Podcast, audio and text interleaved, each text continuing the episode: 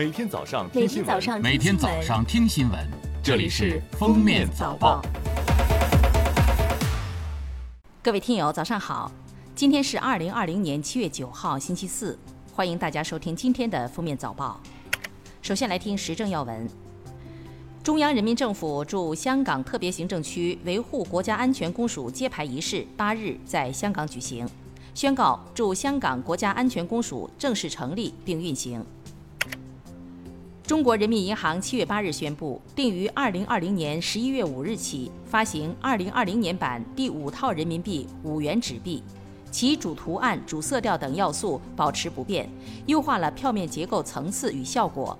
提升了整体防伪性能。至此，第五套人民币本次提升工作已告完成。记者八日从中国国家铁路集团有限公司获悉。今年上半年，全国铁路发送旅客八点一八亿人次，受疫情影响，同比下降百分之五十三点九。三月份以来，铁路客流逐步回升。六月份，全国铁路发送旅客一点六六亿人次，日均发送旅客五百五十三万人次，环比增加四十七万人次，增长百分之九点八。七月七日，安徽省教育招生考试院报告，因严重洪涝灾害，涉县考区不具备七日组考条件，并向教育部考试中心申请该考区语文、数学科目推迟至九日举行。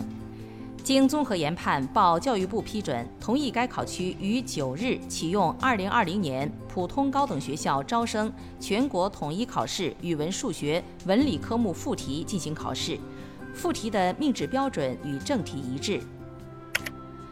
据中国常驻联合国代表团官网消息，七月七日，中国常驻联合国副代表耿爽大使向联合国秘书处递交全权证书，正式开始履职。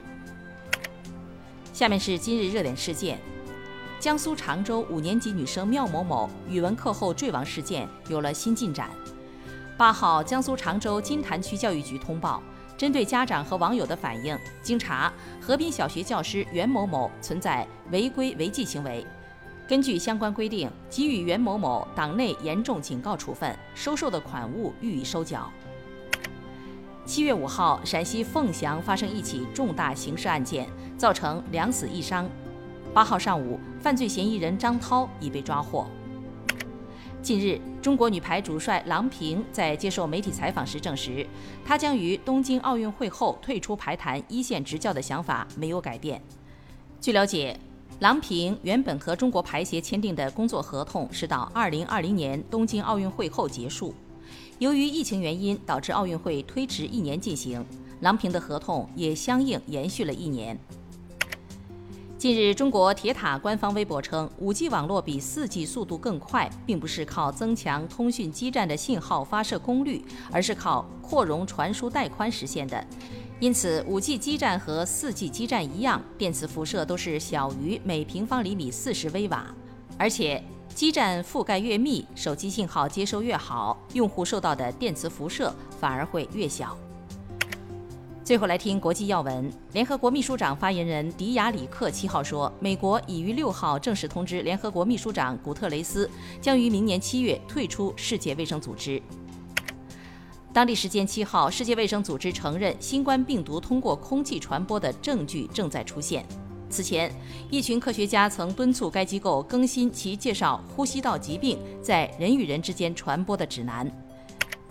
国际乒联八号发布公告表示，经其与日本乒协确认，二零二零年国际乒联世界巡回赛日本公开赛将被取消。